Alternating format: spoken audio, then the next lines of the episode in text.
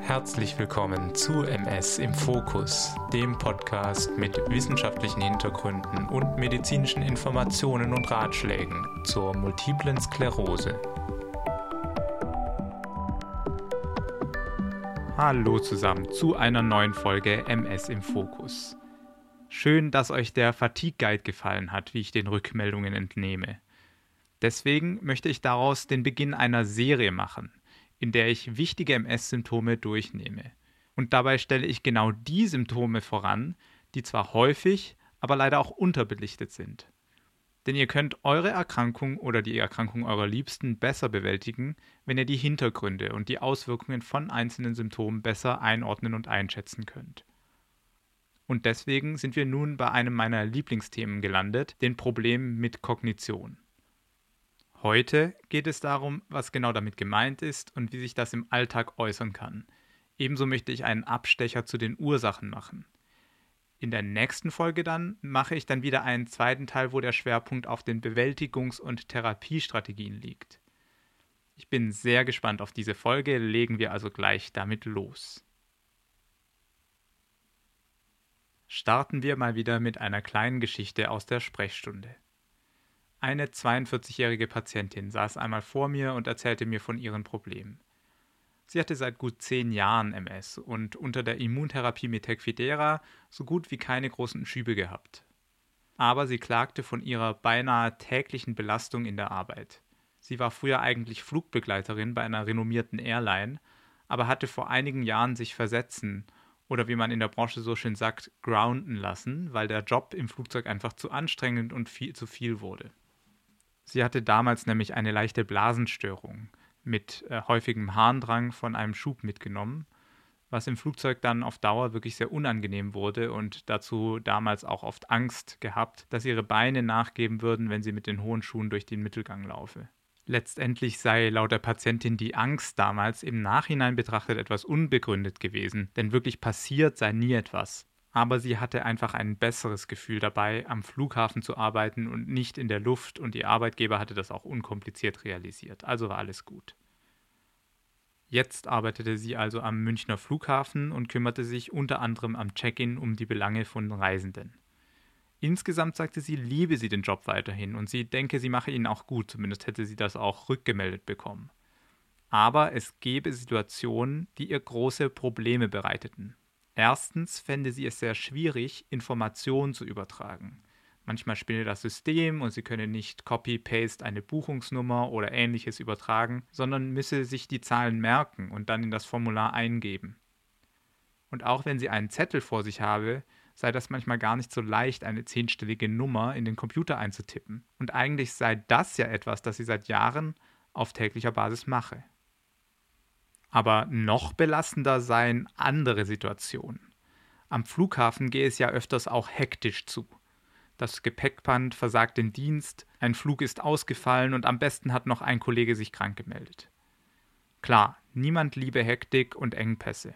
Aber wenn dann Reisende, Techniker und Kollegen alle gleichzeitig auf sie einreden würden und das Telefon die ganze Zeit klingelt, diese Situation scheint für sie manchmal ja fast wie auswegslos.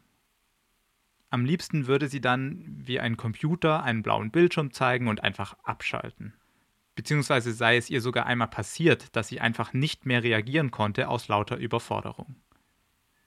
Gerade die Informationen von vielen unterschiedlichen Seiten würden manchmal einfach ihre Verarbeitung, ihre Kapazität überschreiten.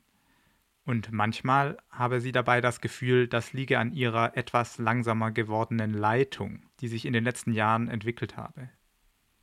Auch ihre Tochter, 13 Jahre alt, würde ihr das manchmal vorhalten. Na gut, aber das tun wahrscheinlich alle pubertierenden Kinder. Die Patientin wollte also von mir wissen, ob das jetzt die MS sei oder etwas anderes und ob man überhaupt etwas dagegen tun könne. Und damit sind wir mitten im Thema angekommen. Denn das, was die Flugbegleiterin erzählte, spiegelt das Leiden von einigen MS-Erkrankten wider. Es ist eine typische Manifestation von dem, was wir kognitive Einschränkungen, kognitive Störungen oder auch kognitive Defizite nennen. Daneben gibt es aber noch andere Phänomene, die ich hier natürlich auch durchnehmen möchte.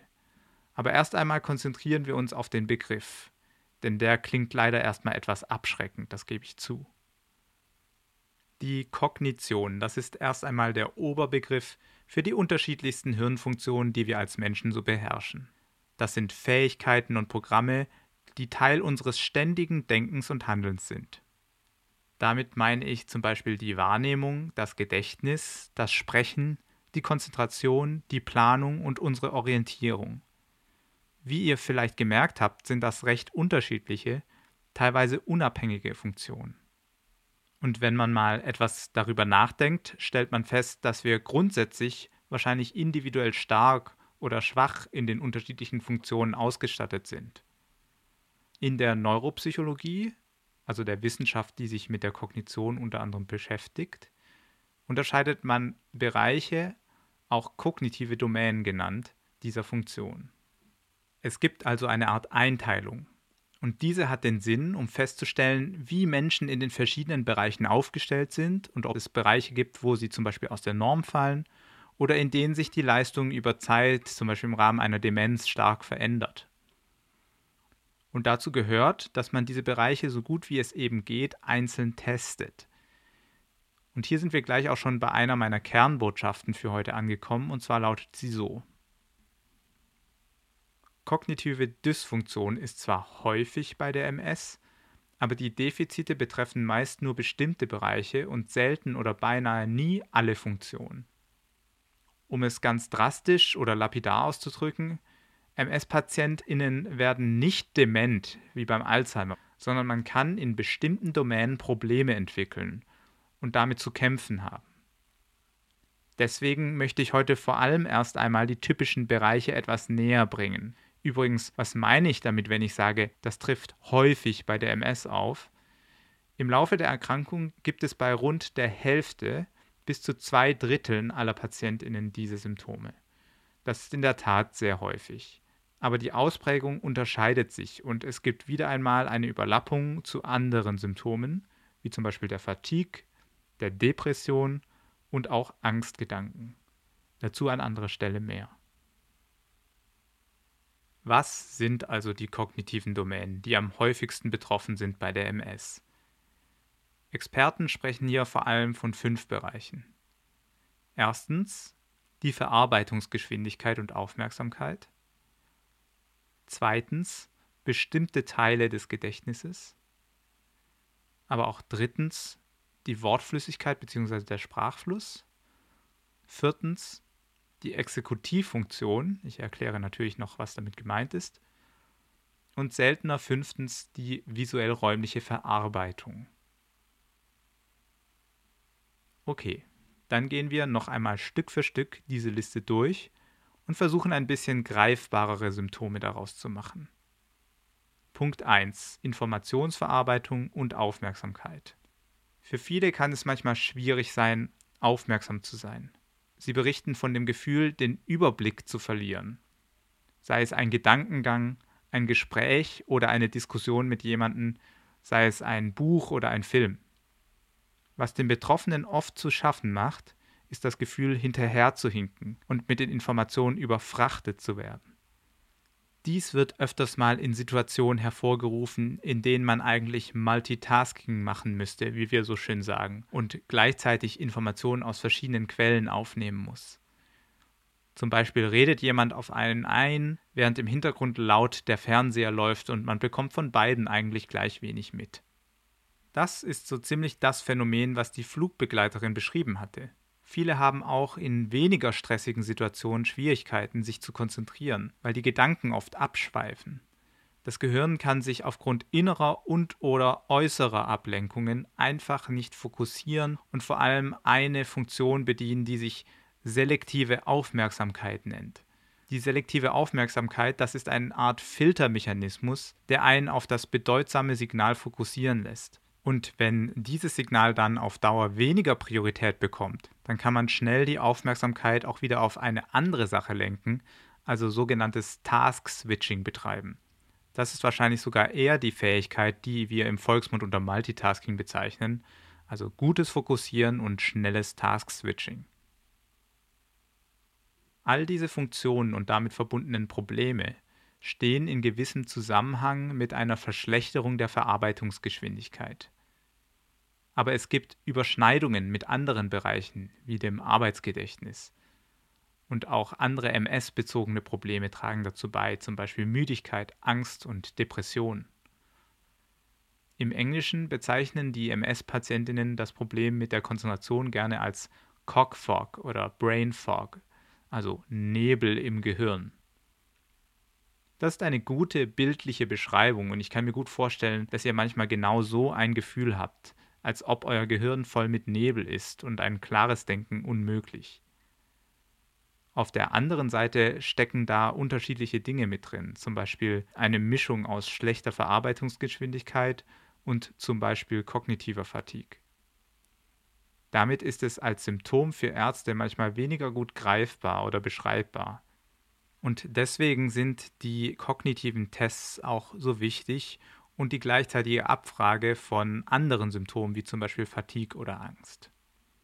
Punkt 2. Gedächtnisstörung. Das ist ein Punkt, der zwar einfach klingt, aber etwas schwieriger wird, wenn man tiefer einsteigt. Dass Leute im mittleren Erwachsenenalter über Gedächtnisstörungen klagen, ist nun wirklich nichts, dem man nur bei der MS begegnet. Wir haben ständig damit zu kämpfen, dass wir Dinge nicht abrufen können, die wir für selbstverständliches Wissen halten. Wer war nochmal der Schauspieler in diesem Film? Ah, Mist, was war jetzt nochmal das Passwort bei Amazon? Und dann heißt es immer gleich, oh, jetzt bekomme ich Alzheimer. Und davon sind MS-PatientInnen nicht ausgeschlossen. Im Gegenteil berichten sie überdurchschnittlich oft von Gedächtnisproblemen. Allerdings kann man in der Regel auch nicht von einem massiven Gedächtnisverlust bei MS-PatientInnen sprechen. Aber was ist überhaupt gemeint mit Gedächtnis? Gedächtnis ist ein Überbegriff für ganz unterschiedliche Dinge.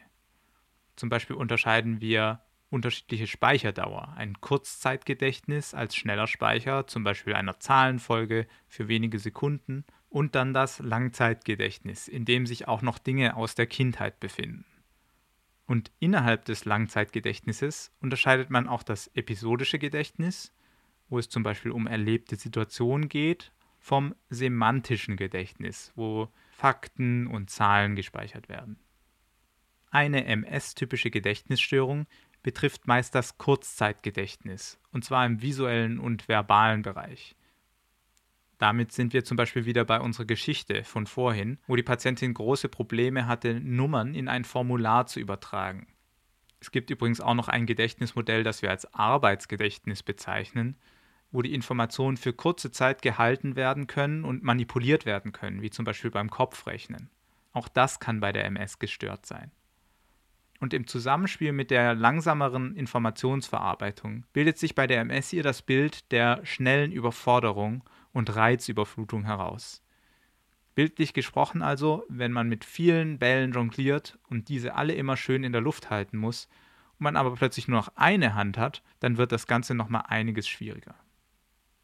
Dahingegen ist das Gedächtnis von MS-Patientinnen absolut selten eingeschränkt, wenn es zum Beispiel um den prozeduralen Bereich geht. Damit sind Fertigkeiten gemeint, die man gut eingeübt hat, wie zum Beispiel Stricken oder andere technische Fertigkeiten. Und das Langzeitgedächtnis in Sachen Erinnerungen, wie zum Beispiel Erinnerungen aus der Kindheit oder der Tag der Hochzeit und, und, und, sind auch ganz, ganz selten betroffen. Ein Punkt, den einige Patienten häufiger berichten, sind die Wortfindungsstörungen. Und das bringt uns auch gleich auf den nächsten Punkt. Punkt 3. Sprachfluss. Man will etwas sagen, aber es fehlt einem das zentrale Wort. Es liegt auf der Zunge und es will einfach nicht raus. Dann ärgert man sich und gleichzeitig stockt der Sprachfluss. Das ist in schweren Fällen natürlich sehr frustrierend. Wie als würde man in einer Fremdsprache reden, obwohl es die eigene Muttersprache ist. Das Problem in diesen Wortfindungsstörungen ist weniger, dass die Worte wirklich verschwunden sind, sondern es ist eher der Abruf, der das Problem darstellt. In anderen Situationen kommt das gleiche Wort nämlich ganz intuitiv von der Zunge. In der wissenschaftlichen Literatur wird dieses Problem nicht allzu sehr in den Vordergrund gestellt, aber ich habe es ehrlich gesagt sehr häufig gehört in der Sprechstunde. Ich glaube, dass die Darstellungen über die Häufigkeit deswegen so auseinanderweichen, weil diese Störung so gut greifbar ist und weil sie sich als Situation bei den Betroffenen mehr einbrennt. Das ist auch ein Grund, warum eine systematische Testung in verschiedenen Tests immer notwendig ist, wenn es um die kognitive Funktion geht, damit man neben den Erzählungen der Patienten auch objektiv erhobene Daten hat. Dazu werde ich dann im Teil 2 zu diesem Thema mehr erzählen, denn das wiederum hat Konsequenzen für die Therapiestrategien. Aber um noch einmal zum Hauptpunkt zurückzukommen, Wortfindungsstörungen und ein damit verbundener schlechterer Sprachfluss kann bei MS-PatientInnen auftreten. Aber Achtung, nicht jedes Wort, das einem mal nicht einfällt, muss gleich Alarmstufe Rot bedeuten. Gerade wenn man aktuell eine depressive Episode erlebt oder starke Fatigue, dann wird auch das wieder massiv die Sprache beeinflussen. Punkt 4. Exekutivfunktion. Die Exekutivfunktion, das ist ein sehr neuropsychologischer Begriff, unter dem sich die allermeisten Laien nichts vorstellen können. Ich würde ihn folgendermaßen übersetzen. Exekutivfunktionen sind die Hirnleistungen, die mit bewusster Planung zu tun haben. Das sind einerseits einfache Prozeduren, wie zum Beispiel ich gehe aus dem Haus. Dann ziehe ich meine Jacke an, hole die Schuhe aus dem Regal, nehme den Geldbeutel, nehme den Schlüssel, öffne die Haustür, gehe heraus und schließe die Haustür ab. Das waren jetzt einige Schritte, die wir aber so oft in einer ähnlichen Abfolge machen, dass das meistens gut geht. Es sei denn, man vergisst den Schlüssel und schließt sich aus. Wie gesagt, meistens geht es gut. Bei komplexeren Aktivitäten, wie zum Beispiel einen Kuchen zu backen, am besten auch noch ohne Rezept, muss ich auch ein bisschen mehr darüber nachdenken, welchen Schritt ich zuerst mache, damit das Ganze flüssig und rasch abläuft. Zum Beispiel, dass ich den Ofen zuerst anmache und die Zeiten einplane, wo der Teig gehen muss. Und echt planerisch wird es dann zum Beispiel, wenn ich eine Reise in ein fernes Land vorhabe. Dann muss ich schon Wochen im Voraus daran denken, ob zum Beispiel der Reisepass noch gültig ist, der Koffer groß genug und intakt genug für die Reise, die Hotelbuchung geklappt hat und, und, und. Deswegen sind auch viele Menschen vor dem Reisen so gestresst. Und einige MS-Patienten berichten, dass sie bei solchen Sachen das Gefühl haben zu versagen. Sie machen und tun und letztendlich ist das Ergebnis doch irgendwie nicht zufriedenstellend. Sie rödeln die ganze Woche und haben am Schluss das Gefühl, nichts zu Ende gebracht zu haben. Hier könnte eine Störung der Exekutivfunktion eine Rolle spielen, die aber, vor allem im Gegensatz zu Demenzen, doch seltener und weniger ausgeprägt ist. Wenn ihr mal den Schlüssel vergesst, den Kuchen versaut oder euer Reisepass abgelaufen ist, dann könnte das auch im normalen Rahmen sein oder andere Dinge daran schuld sein, wie zum Beispiel Angst, Fatigue oder Depression. Punkt 5. Visuell-räumliche Verarbeitung. Dieser komplizierte Fachbegriff beschreibt die Wiedererkennung und das Abspeichern von räumlichen Strukturen, die Einschätzung von Entfernungen, das Erkennen von Mustern und einiges weiteres. Im Alltag kämpfen PatientInnen öfters mal mit einem Teilbereich davon, und zwar der, der mit der räumlichen Orientierung und dem visuellen Gedächtnis zu tun hat. Dinge erkennen in der Umgebung, um den Weg zu finden, oder sich zu erinnern, wo in einem Raum ein Gegenstand lag. Jeder von uns kartiert die Welt ständig, den Kleiderschrank, den Flur, und wenn man wichtige Gegenstände irgendwo ablegt, dann finden diese eben aber auch Einzug in diese Kartierung. Oder auch nicht. Deswegen passiert es manchen MS-Patienten vielleicht häufiger, dass sie Gegenstände verlegen oder nicht auf Anhieb wiederfinden. Oder dass sie sich in einem eigentlich bekannten Ort doch wieder verlaufen. Einen unfreiwilligen Test darauf machen einige von euch wahrscheinlich öfters mit, nämlich wenn ihr in großen Kliniken eure MS-Ambulanz sucht. Aber insgesamt ist das nicht der zentralste Punkt unter den kognitiven Problemen. Lasst mich wissen, wenn ihr das anders empfunden habt. Zusammengefasst seht ihr, dass wirklich ganz bestimmte Funktionen betroffen sein können. Und in der Regel ist das vor allem die Verarbeitung und das Arbeitsgedächtnis, das Kurzzeitgedächtnis sowie der Sprachfluss. Nochmal betone ich an dieser Stelle, dass es gut ist, Teile dieser Funktion mal systematisch abzutesten, um ein konkreteres Bild von eurem Störungsprofil zu bekommen. Denn nur so kann man gezielt Maßnahmen ergreifen, um die Probleme anzupacken oder an der richtigen Stelle Hilfestellung zu etablieren. Wie das geht, sage ich in der nächsten Folge. Nun wollte ich aber noch eine andere wichtige Frage klären. Was ist im Hirn los, dass es zu solchen komplexen Störungen in der Hirnfunktion kommt? Die Antworten darauf habe ich mir zwar ursprünglich etwas leichter vorgestellt, aber das macht das Thema ja nicht weniger interessant. Stellenweise werde ich nun auch wieder etwas spekulativer werden müssen, denn die Erklärungsmodelle sind zum größten Teil eher noch Hypothesen. Wir hatten diese Situation auch schon bei der Fatigue, wenn ihr euch an Teil 1 meines Zweiteilers zur Fatigue erinnert, und hier gibt es durchaus auch Überlappungen. Fangen wir aber mit etwas mehr Struktur an. Um die Erklärungsmodelle zur kognitiven Dysfunktion nachzuvollziehen, müsst ihr die Zweiteilung des Hirns in graue und weiße Substanz verstehen. Es gibt in jedem Hirn die Hirnrinde, also ein wenig Millimeter breites Band an der Oberfläche des gefalteten Hirns, und sogenannte tiefe Hirnkerne. Das sind nussgroße, kugelförmige oder ovaläre Regionen, die innen im Hirn versteckt liegen. Beides, also Hirnrinde und tiefe Hirnkerne, zählen also zur grauen Substanz. Hier sitzen die Zellkörper der Nervenzellen, die ja die entscheidenden Einheiten in allen Arbeits- und Rechenprozessen sind, die im Hirn ablaufen. Nervenzellen oder auch Neurone genannt, vernetzen sich mit anderen Neuronen, die entweder benachbart sind oder sie senden ganz lange Leitungsbahnen in andere Areale, zum Beispiel in einer anderen Hirnhälfte.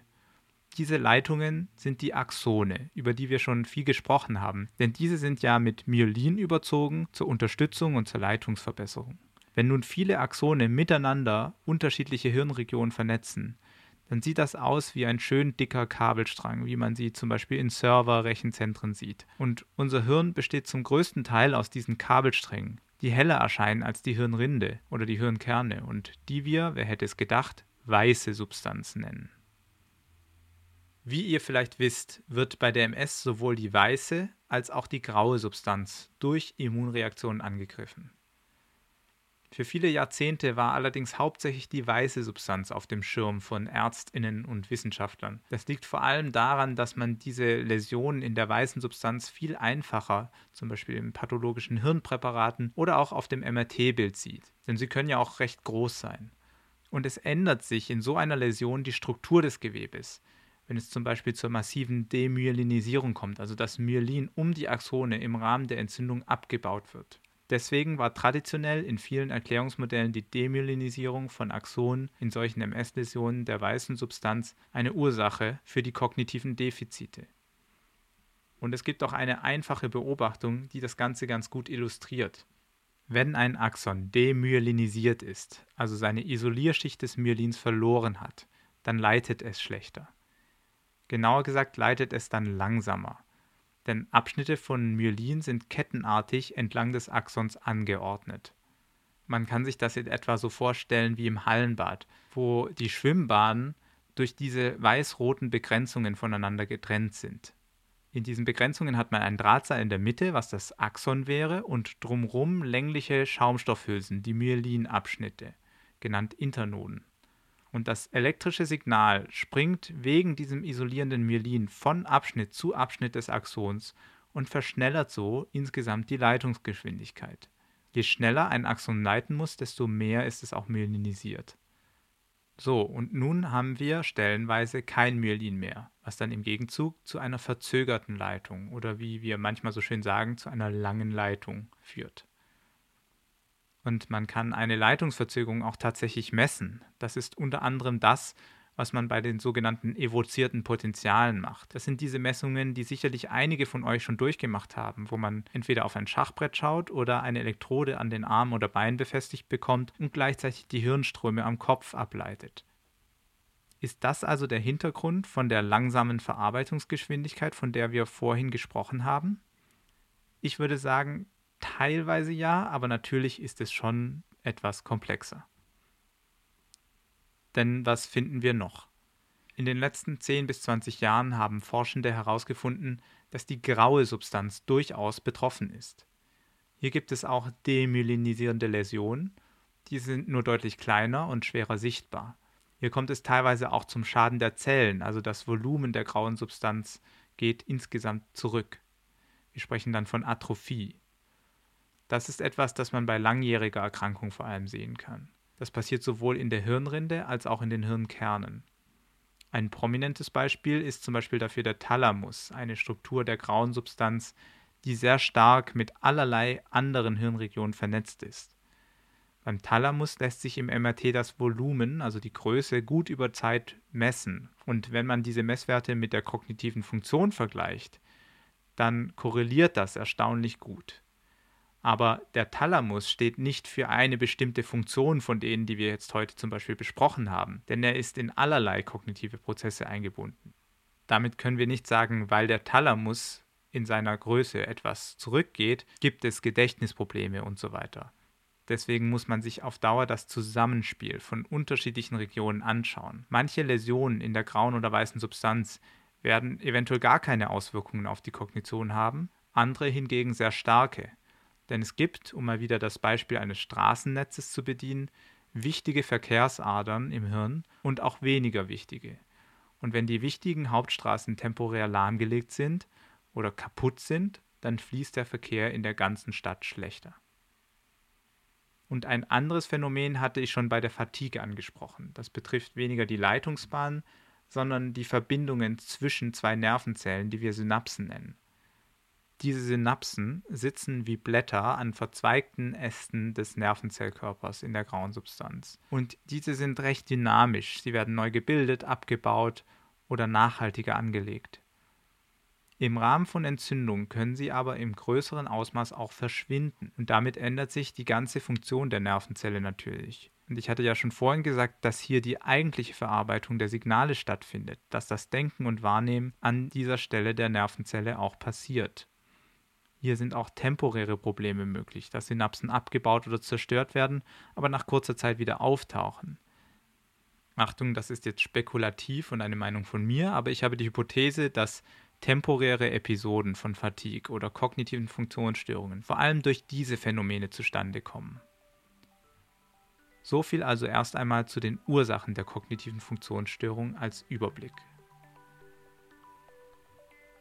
Damit sind wir am Schluss der heutigen Folge angelangt. In der nächsten Folge werde ich, wie gesagt, etwas mehr über die Testung erzählen, warum man diese macht und was vor allem die therapeutischen Strategien für die kognitive Dysfunktion sind. Wie immer weise ich an dieser Stelle kurz auf Emmeline hin. Das ist die App, mit der ich und meine Kollegen versuchen, einen idealen digitalen Begleiter für MS-PatientInnen zu bauen. Bei Emmeline könnt ihr eure Symptome festhalten und zusätzlich ein Freitext-Tagebuch führen. Wie wir ja schon in beiden Fatigue-Folgen intensiv besprochen haben, gibt es eine Vielzahl von sekundären Triggern und Verstärkern und so weiter, die sich auch auf die Kognition auswirken können. Wenn ihr mehr über eure Symptome und Aktivitäten Buch führt, könnt ihr eventuell genau diese Probleme besser identifizieren. Emmeline ermöglicht das mittels einer 5-Punkt-Skala, damit ihr strukturierter die Symptome festhalten könnt. Ebenfalls könnt ihr die lokale Temperatur bei euch durch einen Klick einlesen und auf eure Symptomdiagramme überlagern. Denn zum Beispiel auch warme Tage können mal dazu beitragen, dass ihr euch schlechter konzentrieren könnt. Damit ist euch hoffentlich ein gutes Werkzeug zum Verständnis eurer eigenen Erkrankungen an die Hand gegeben. Die App gibt es kostenlos in den App Stores. So, dann freue ich mich jetzt schon sehr auf den Teil 2 unserer Kognitionsserie und wünsche euch bis dahin eine gute Zeit, bleibt stabil und munter und bis dann, euer Adrian Ming Schumacher.